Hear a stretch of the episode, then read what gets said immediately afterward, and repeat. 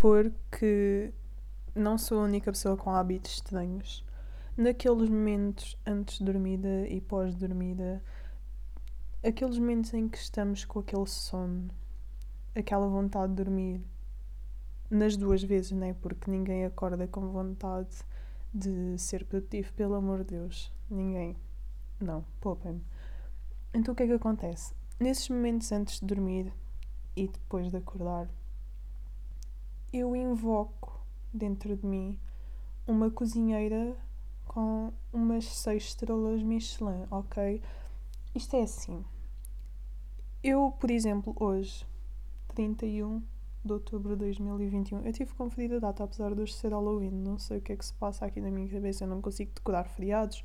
Nem, o Halloween nem é feriado, na verdade, mas é uma data comemorativa. Então, pronto, eu não consigo decorar essas datas.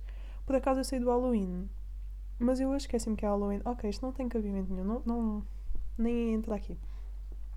Hoje eu acordei, é domingo.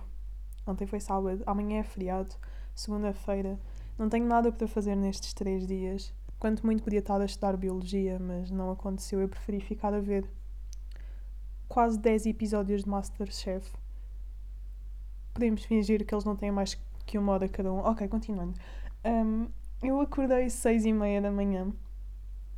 Seis e meia da manhã, sim, ouviram bem. Pleno domingo. Eu acordei seis e meia da manhã com nada, completamente nada para fazer. É que eu não tinha nada para fazer.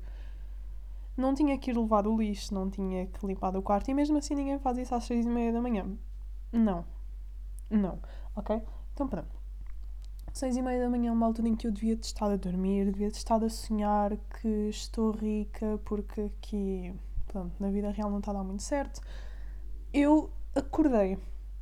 Não sei porquê, eu, eu realmente não sei porquê, mas eu acordei. E o que é que aconteceu? A primeira coisa que eu fiz nem foi levantar-me para ir à casa de banho, foi ligar o computador e começar a ver vídeos de receitas, seis e meia da manhã eu fico com uma vontade enorme de cozinhar às seis e meia da manhã. Comecei a ver vídeos de receitas, comecei a ver vídeos de almôndegas com esparguete, de possíveis molhos de tomate para essa mesma receita. Seis e meia da manhã de um domingo. Eu vou fazer aquela receita. Por acaso vou amanhã, mas, mas pronto, nos casos gerais, na maior parte deles, eu nunca toco nisso sequer. Eu aprendo a fazer as comidas, mas eu nem toco. Eu gosto de cozinhar, mas eu não cozinho muito. Eu cozinho poucas vezes, mas eu gosto mesmo de o fazer.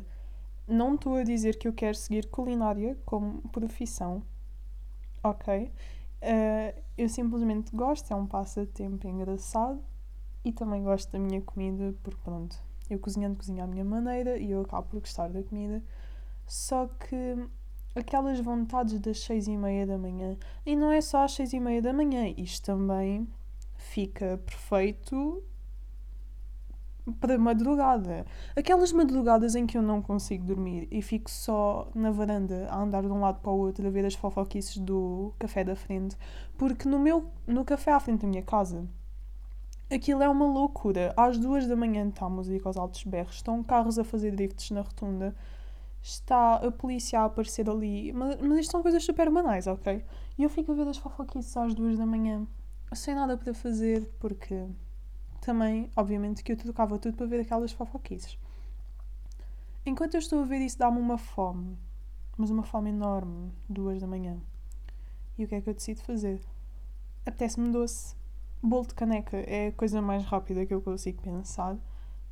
E foi um dote que eu tive quase um ano a desenvolver para conseguir fazer um bolo de caneca bom. Eu não sei se vocês conseguem fazer um bolo de caneca bom, mas isto aqui não resulta deste lado. Eu por acaso hoje fiz um. Não foi às duas da manhã. É este caso das duas da manhã que eu estou a falar é no verão, porque hoje teve um dia de chuva. Acho que nem fui muita gente para o café hoje, sinceramente. Mas eu hoje por acaso fiz um bolo de caneca com um aspecto horrível, mas estava bom, é o que conta. Mas ainda não cheguei àquele ponto que eu quero com os bolos de caneca e isto está uma grande confusão na minha cabeça. Mas pronto, duas da manhã, uma pessoa vai fazer um bolo de caneca. Só que vocês agora devem estar a pensar, ok, qual é o problema de fazer um bolo de caneca às duas da manhã? Para já que são duas da manhã, ok? Eu devia estar a dormir ou a fazer algo produtivo. Não. Estou a fazer um bolo de caneca porque me deu fome. Mas o problema não é o estar a fazer um bolo de caneca às duas da manhã. O problema é o estar a fazer um bolo de caneca naquele micro-ondas, porque aquele micro-ondas, aquilo parece um trator com umas luzes e um prato a rodar, ok? Porque aquele micro-ondas faz um barulho, eu até fico com pena das pessoas que moram comigo. E depois o que é que me apetece? Vou fazer um batido, porque. Porque um batido calho sempre bem com um bolo de caneca. Então pronto, eu fico mesmo com pena das pessoas que moram comigo, só que depois eu lembro-me que as pessoas que moram comigo ainda adormecem mais tarde do que eu. O meu irmão adormece mais tarde do que eu, a minha madrasta também, o meu pai. O meu pai tem um sono pesado, o meu pai pode cair do prédio, o meu pai continua a dormir na boa, mas se eu for lá ao pé dele e mexer no comando que está a 5 metros de distância dele, ele acorda. Nunca percebi esta lógica, acho que ele quebra as leis de Newton e todas as leis possíveis. As leis de Newton nem sei se têm alguma coisa a ver com isto, mas passam a ter. Eu vou lá, faço a minha comida às duas da manhã e depois paro e fico a pensar o que é que eu fiz às duas da manhã. Mas obviamente que eu vou aproveitar a minha refeição e vou comer aquilo com o maior gosto possível a ver as fofoquices do café da frente, porque este café da frente é um meme, eu juro que é um meme autêntico eu não posso estar a referir nomes dos sítios, né? Porque isto não convinha, porque isto dava assim. Eu vou supor que vocês não sabem onde é que eu moro. Espero eu que vocês não saibam onde é que eu moro, porque isso também seria um bocado estranho. Eu fico a olhar para a minha janela a cada 10 segundos porque eu tenho muita mania da perseguição e eu fico a achar se está alguém na minha janela, tendo em conta que eu moro no primeiro andar. Então, para alguém estar à minha janela, tinha que subir assim umas duas escadas uma empilhada em cima da outra, mas tinha que ser bem equilibrista, não é? Porque aquilo senão depois caía. Mas eu tenho um bocado a mania da perseguição, tenho. E eu fico a olhar para a janela a ver se alguém está a olhar para mim. Porque ninguém sabe. Desde que eu vi aquele filme de terror, uh, eu nunca sei o nome. O filme de terror era sobre uma mulher que morava no meio da floresta, ela era surda. E tinha um homem que andava à volta da casa dela ia fazer assim um terror psicológico com ela a escrever nos vidros e coisas assim. Eu nunca sei o nome desse filme, mas eu lembro-me da história inteira e fiquei super traumatizada. Eu adoro filmes de terror e eu já vi muitos filmes de terror, só que eu com esse descobri que eu tenho um medo horrendo de psycho movies, então não é um sítio onde eu vou voltar a tocar. Eu consegui ver filmes que as pessoas consideram piores, por exemplo, Pesadelo em Elm Street. Também acaba por ser um bocado de perseguição, mas na minha cabeça acho que aquilo é diferente porque o Freddy não é bem uma pessoa. É uma pessoa, mas aquilo não é bem uma pessoa, aquilo é um bocado estranho. Então, na minha cabeça, o uma coisa que seja menos aproximada da realidade, para mim está perfeito. Mas se for algo muito real, aquilo dá-me um gatilho horrível e eu não consigo ver os filmes. Mas eu com filmes eu sou uma pessoa um bocado suspeita, porque os filmes de terror é um dos meus géneros favoritos. E eu sou muito crítica com filmes de terror eu fico a criticar tudo o que acontece e tudo o que não acontece, e tudo o que os personagens fazem, e tudo o que os personagens dizem, e o que é que os personagens vestem. Porque eu não sei, eu acho que os filmes de terror hoje em dia já não estão a ter aquela mesma. Aquela mesma diversão que os antigos tinham. Apesar de eu gostar de alguns filmes de agora, eu gostei de ver o Fear Street, os três, eu gostei dos três no geral Aquilo tinha uma história engraçada e adorei o facto de eles estarem a trocar de época em cada filme. Mas depois houve outros filmes que eu odiei, por exemplo, o It e a Freira. A maior parte dos meus amigos gostaram, mas eu não senti nada naqueles filmes. Só que nós temos um problema. Eu adoro ver filmes de terror, Ao mesmo tempo adoro ver filmes de animação que não têm nada uma coisa a ver com a outra. Mas eu sou uma pessoa muito sensível. E o que é que isto significa? Eu choro horrores a ver filmes de animação. Qualquer filme de animação que vos venha à cabeça. Eu chorei com o Nemo, com o Rei Leão, com o Luca, com qualquer filme de terror. Com o Frozen. O Frozen é um dos meus filmes favoritos de sempre. Não sei porquê. Eu apeguei-me imenso à Elsa e eu vejo no mínimo umas 5 vezes o Frozen por ano. Por acaso este ano estou a falhar um bocado, acho que só vi duas ainda e já estamos a acabar o ano, este Natal vai ter que render. Mas eu costumo ver muito o Frozen 1 e já vi o 2 também, vi logo quando estreou. E eu choro sempre na mesma parte e eu sei os diálogos inteiros de Frozen trás para a frente, mas sempre naquela parte eu começo a chorar que nem uma doida. É sempre naquela parte específica eu não vou. Eu não sei se alguém já viu Frozen, então eu não vou estar a dar spoilers, mas é sempre na mesma parte. E depois temos outro problema. Eu sou sensível ao ponto de chorar com um filme de terror e não é por medo. Eu estou a expor-me demasiado neste podcast, mas ok. Eu chorei a ver um filme de terror que foi Mama, que é um filme de exorcismo. Só que há uma cena, que no caso é mesmo a última parte do filme, eu não vou estar a dar spoilers também, mas pronto, penhasco, borboletas, quem viu o filme sabe do que é que eu estou a falar. Nessa cena eu achei isso tão comovente que eu comecei a chorar também, que nem uma doida. Porque eu achei comovente e eu não senti medo desse filme, um filme de exorcismo. Estão a ver a diferença. Eu, com filmes de exorcismo, como eu penso que não é verdade, e acho que não é verdade, eu espero que não seja verdade, eu consigo ver aquilo muito bem, mas depois quando vamos para uma coisa mais real, de perseguição, tipo, de pessoas mesmo, de psicopatas, eu já não consigo ver. Eu não consigo, simplesmente. Mas pronto, filmes de animação é literalmente a coisa que eu amo, mas amo mesmo. Ainda no outro dia estive a ver Luca. Luca saiu pronto, é recente e eu vi e também chorei horror. Mas isso já é básico. Isso qualquer filme que eu veja, eu vou chorar horrores.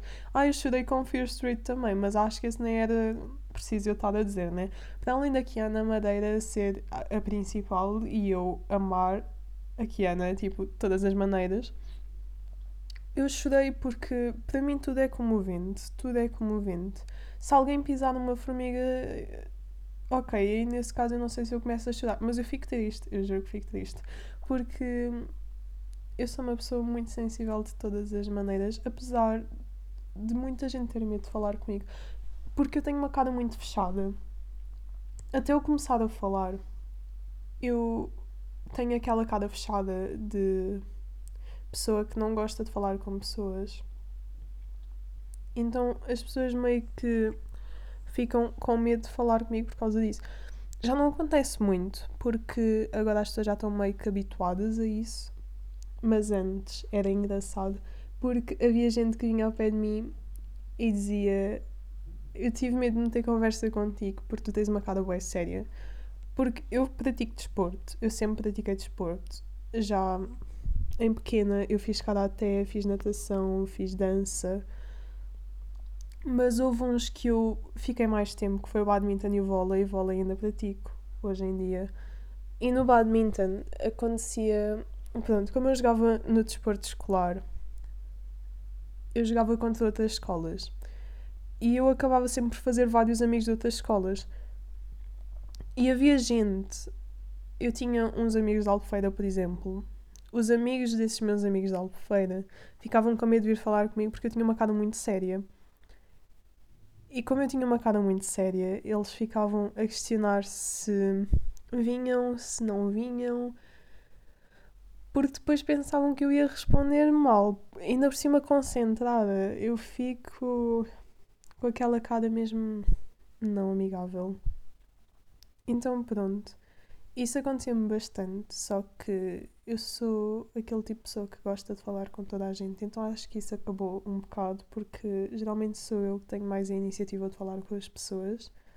Só que eu sou a pessoa mais estranha a meter assunto com alguém, se, se se pode dizer assim. Houve um caso, eu tenho que contar isto. A própria pessoa ainda não sabe, então se a pessoa está a ouvir este podcast, eu gosto muito de ti, ok? ok, mas eu meti conversa contigo de propósito, apesar de não ter parecido. O que é que aconteceu? Havia uma pessoa, eu não vou revelar nada sobre essa pessoa. Havia uma pessoa que me seguia no Instagram e eu comecei a seguir de volta porque reparei que era da minha zona. Só que eu não sabia quem era e eu nunca tinha visto na minha vida e não seguia muitos amigos meus. E eu fiquei um bocado a pensar quem é esta pessoa. E passado umas semanas aquilo continuava ainda com um ponto de interrogação, eu decidi reagir a um story com aquele, aquela reação do 100, mas era um story que não tinha nada a ver com nada. Eu não me lembro do que é que era. Era uma foto. Uma foto. Não me lembro do quê. E eu respondi com 100. E a pessoa ficou um bocado à toa porque não tinha nada a ver com nada. Literalmente, a reação com o story. E mandou uns pontos de interrogação. E eu disse: Ai, desculpa, é que tipo, o meu telefone está meio doido da cabeça. Na verdade, estava. Mas por acaso naquela altura ele não se tinha portado mal. Mas por acaso o meu telemóvel estava mesmo a mexer sozinho naquela altura em que eu meti conversa com essa pessoa. E eu disse, ai, desculpa, o meu telefone isto já não está a dar, não sei o quê. Mas já que estamos aqui podemos falar. E essa pessoa aceitou e nós foi fluindo conversa e não sei o quê. Mas até hoje não sabe que eu fiz isso de propósito. E já aconteceu outros casos com outra pessoa que por acaso também foi no badminton. Eu fui a um torneio e estava lá uma pessoa que eu já tinha visto no Instagram de amigos meus. E tinha feito anos no dia antes desse torneio. E foi engraçado que eu cheguei ao pé dela e disse: Tu fizeste anos ontem, não fizeste? Parabéns! E começámos a falar a partir daí. Eu tenho tomado muita iniciativa de falar com pessoas porque eu acho que eu sinto a necessidade de falar com pessoas. Tanto que eu estou agora a gravar um podcast porque eu não me consigo calar. Eu tenho essa coisa que eu não me consigo calar e fico a puxar assunto atrás de assunto e eu acabo por descarregar em pessoas novas. Eu já não consigo fazer isto com os meus amigos, eu sinto que estou a ser chata. Tanto que agora estou a gravar um podcast. Eu acho que é mais por causa disso que eu estou a gravar um podcast, porque eu sinto muito aquela necessidade de falar. Eu já falei aqui nos seis assuntos diferentes e o vídeo está. O vídeo, ai, o áudio está com 18 minutos. Em 18 minutos eu já consegui trocar esta conversa de várias maneiras. Agora imaginem se tivesse alguém a responder-me. Se tivesse alguém a responder-me, isto ainda se tornava mais interessante, porque é que eu não me calava mesmo. E não sei, eu fico sempre com aquele pé atrás de epá, será que a pessoa gosta que eu fale ou não? E depois também não sei se tenho muita abertura para falar com as pessoas sobre certos assuntos. Então eu acabo só por me retirar e por falar com as paredes geralmente são mais interessantes. Eu acabo por descontar toda a minha instabilidade emocional nas paredes. Tanto que eu tenho uma parede lá em casa toda pintada mas toda pintada. Não pintada, pintada, ela está desenhada porque eu tenho um problema com pintar. Eu não sei pintar. Eu, eu gosto de desenhar e pronto, até tenho assim um rigorzinho para a coisa. Não algo extraordinário, nem de perto, mas como eu faço assim uns desenhos meio cartoon, animação, é engraçado porque eu tenho a parede toda desenhada. Quer dizer, ainda tenho alguns espaços em branco, mas eu já tinha que usar umas caixas para subir lá em cima. É mais a parte de cima da parede que está um bocado em branco. E é todas as coisas que eu estou a sentir naquele momento eu acabo por descontar na minha parede. E eu vou falando enquanto vou desenhando, porque aqui uma pessoa estar de boca fechada acho que não funciona muito bem. Mas pronto, isto com 19 minutos, tendo em conta que eu já tentei gravar isto umas 8 vezes. Eu acho que já chega, pelo menos por hoje. Eu, eu já nem sei o que é que eu estou a dizer. Mas eu faço 20 minutos passar isto a correr e eu já não sei, mas pronto.